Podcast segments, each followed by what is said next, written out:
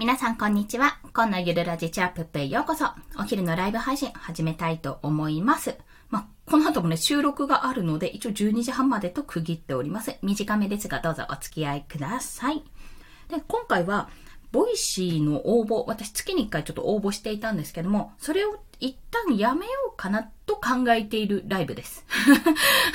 すんごい自分の話っていう。まあでも今後皆さん、もしスタンド FM で配信されてる方とか、他で音声配信されてる方で、 Voicy に挑戦してみたいなって思ってる方に、まあ皆さんどうされてるかにもよるんですが、ちょっとご相談というか、そうですね、いろんなお話できたらなと思います。ああ、中村さん来ていただいて。中村さんこんにちは。ですか？作業中じゃないんですか？ここ。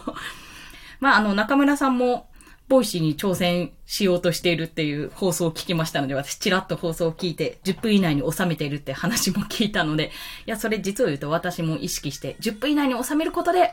Voicy、もう、 Voicy 1回10分なんですよ。1回10分なんで、1放送10分だから、それに全部冒頭の挨拶と最後の挨拶を含めて終わらせることで、スッキリした情報をお話しするっていうことで考えております。はい。バンビさんよろしくお願いします。ありがとうございます。まあ、なぜやめようかと思ったんですけど、まあ、ちょっと、うん、あ、コンさん、ああ、ありがとうございます、バンビさん。あ、フォローしていただきありがとうございます。嬉しいです。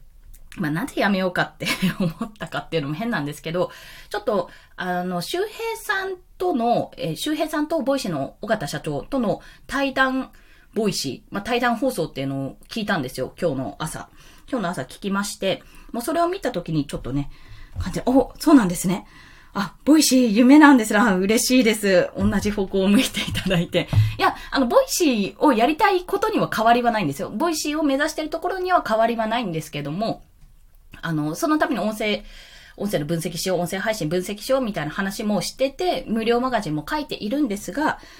えー、なんで、なんでやめようかなって思ったの、思ったかというと、私一月に、月に一回やってたんですね。で、月に一回の変化も確かに変化してるんですよ。自分の応募文見てて。変化してるし、あ、変わってるし、自分どんどん成長しているなってことも感じているんです。感じているんですけど、じゃあこの私の今発信できる内容って、自分がこのまあ、発信する前だから6ヶ月前か、去年の12月から始めて、今年の今6月までのその変化とか気づきとか学びとかを、今やってる自分の生の声を届けることっていうのはできるんですよ。確かにできるけど、それ Voicy 聞いてる人ってどこまで需要あるかなってちょっと思ったんですね。自分であの、この発信できますってこういう成長過程発信できますってことを思ったんですが、いろんなチャンネル見てても、結構ね、やっぱフリーランスの方ももちろんいらっしゃるし、これジャンル何になるんだろうって思った時に、キャリアとかそっちのママーケにはいかないな、キャリアかなとかになると、まあ、あの、皆さんご存知のワーママハルさんとかね あの、ビジネス欄の人たちの凄さっていうのは、本当にすごい人たちばっかりいるんですよ、そこに。で、まあそういう方たちもいて、じゃあ、聞くって思ったんですよね。自分の放送を聞きたいと思うかなって感じた時に、ああ、じゃあ、今じゃないのかなって正直思ったんです、そこで。これもう少し私がデザイン、今デザイナーとして、Kindle 表紙をメインにやってるんですけども、結構ね、こ今月も案件、Kindle だけだと2件か。でもそのうちの1件結構単価が高かったりして、もうそういった案件をコンペで勝ち取ったりもしてるので、少しずつは実績としてなってるのかなとは思うんですけども、やっぱりまだまだだと思うんですよ、そこ。じゃあ、あなた今までの経験一冊本に出せますかって言われたら、いや、まだ出せないって思うんですよね。もう少しやって、もう少し攻略してからじゃないと、なんか、Kindle 表紙のデザインやりたい、これからの人は、こうした方がいいですよはまだ言えないと思ったんです。で、って考えると、私じゃあ Voicy で何話すのって今のこのスタンド FM のような感じで話していくのって言ったら、いやー、だってそれ聞くんだったら正直、私だったら周平さんのラジオ聞くよなって思っちゃって。そうしたら、正直それって、私は話したいから、一方的に話したいし、聞いててもらって嬉しいから、放送したいし、 Voicy も夢だし、やりたいって思うけど、それってじゃあリスナーさんとか Voicy さんにメリットあるかなって思ってしまったんですね。あ、いえいえ、分析、分析、そこまで分析できてない。いやいや、全然全然。いや、本当に、本当にやりたいんだったら、今どんなチャンネルが多くて、例えば子育てジャンルで攻めたら子育てジャンル40何人もいる。でもそのうちの半数ぐらいはやってない。じゃあ子育てもっとメインにやろうかって思ったけど、子育て中の人って絶対忙しいし、聞かないよねっていう。ワーママさんだったら通勤途中で聞くかもしれないけど、専業主婦とかは、子供が寝てる間にまず音を流したくないでしょうし、子供と遊んでる間にイヤホンつけてじゃあ音流すかって言ったら絶対しないし、しないんですよ。なぜかというと他のもの流してるから、多分 YouTube の動画とか、例えばテレビの声のそういう人の声のね、たくさんの人の声とか流すと思うので、おそらく聞かない。あ、じゃあ子育てジャンルは、そこまでまだ伸びることができないなって、自分がやったとしても。とかって思ったりすると、じゃあ何が価値提供できるかって言われた時に、 Voicy のリスナーさんたちに価値提供できるものが自分の中に今まだ固まってないってことに気づいてしまった。そう、そうなんですよ。で、そう、そうなんですよって、誰に言ってんだって話なんですけど。で、そしたら、変な話、それを毎月毎月いろんなこと考えて、あの、手を変え、品を変え、じゃあこれはどうですか？これはどうですか？ってやったところで、あの、まあ、一つ手間を増やすだけだなってちょっと考えちゃったんですよね。でも夢だし、やりたいし、夢というか、まあ、 Voicy で、チャンネル開設が夢というか、 Voicy で話して、あの、もっとフォロワーさんとか、いろんな方に届けられるようになるっていうのはもちろんそうですし、言う、言うたら私、あの、ちょっとすっごい自分語りになっちゃいますよ。自分語りとか自分の話になるんですが、私、あの、実家の、私の方の実家ですね。母、母はもちろんですけど、父、兄、弟といるんですよ。まあ、全員私が音声配信してること知ってるし、聞かせたことあるんですよ。マジ周知プレイですよね。これあ、そう、コンテンツ、そうなんです。相手目線っていうのが私本当に下手くそなので、本当にちょっとそれを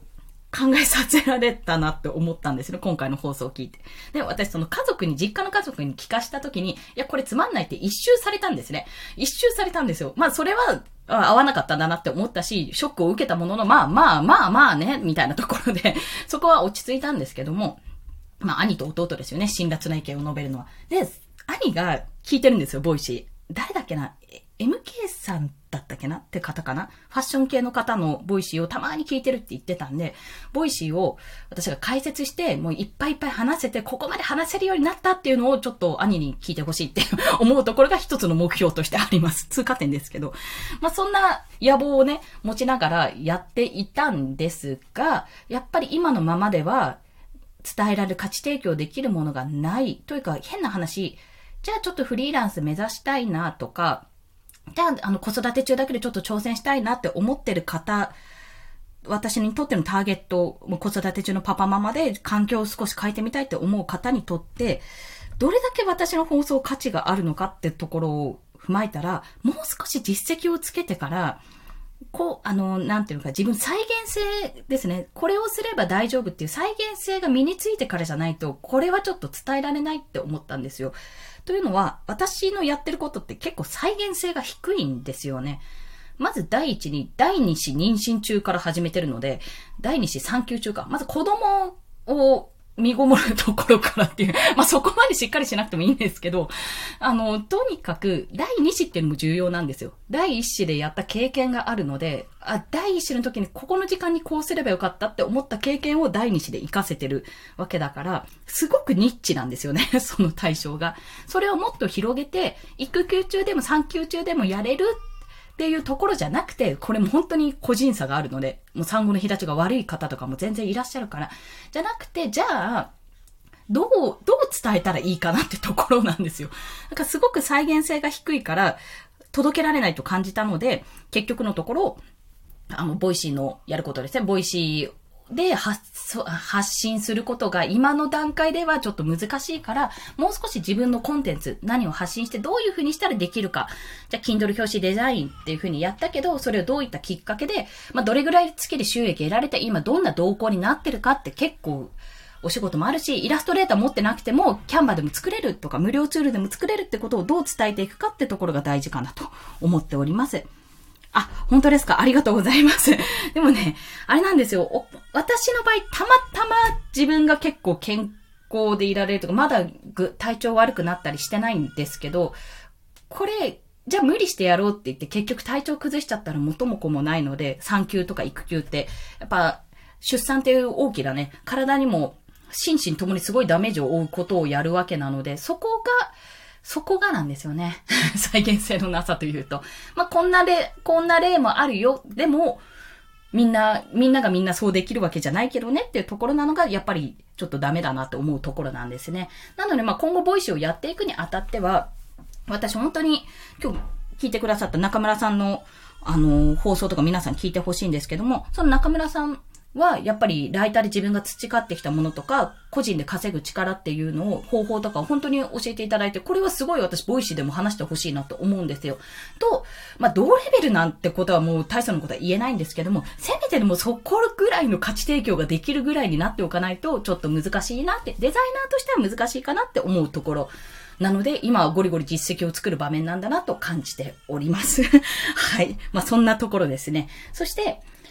まあ、これは余談なんですけども、今私調べたら、デザインで検索したのかな？なんか調べた時に、デザイナー関係の方ねそんないないんですよ。まあ、そのパッと目に見えるものに対して、むしろ視覚情報であることに対して聴覚情報でどう伝えるかってところに、そこの難しさが感じられると思いますので、まあ逆に言えばそこが狙い目だから、どうやってチャンネルを作っていくかっていうのが、また今後の課題になるかなと、そう思ってお話をさせていただきました。まあそんな形で、熱くなってきた。今、洗面所で配信してるのでちょっと熱くなってるんですが、そろそろ息子もなんか、ふがーってなってるので、ちょっと対応しに行っていきたいと思います。それでは今日もお聴きくださりありがとうございました。もしよろしければ私朝昼晩と1日3放送しておりますので、フォローしていただけると通知が飛びます。よろしければお願いいたします。ということで、バンビさんもあの、 Voicy 夢ということで、私もちょっと頑張っていきます。まあ、毎月はできないかもしれない、できないというか、やらないかもしれないけども、そう、いろいろとちょっと分析して、自分が今どんなフェーズなのかを考えながら、価値提供できるチャンネル作っていきたいと思います。はい、バンビさんも、もし放送されたら、ぜひぜひ、私聞きに行きます。よろしくお願いします。はい。それでは皆さん、午後も頑張っていきましょう。コンでした。では、また。